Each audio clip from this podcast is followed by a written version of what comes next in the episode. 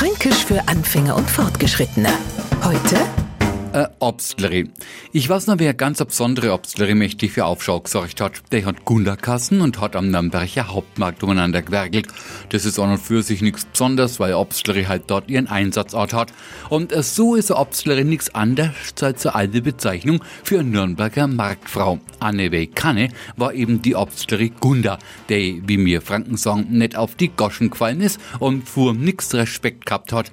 Nicht einmal vor der Polizei. An davor hat sogar einmal duzt und gefragt, warum hat's gesagt, naja, weil ich sogar in Herrgott beim Beten duz. Das hat er eine Strafei gebracht und Bekanntheit in ganz Deutschland.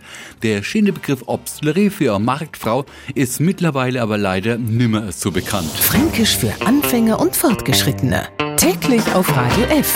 Und alle Folgen als Podcast auf podu.de.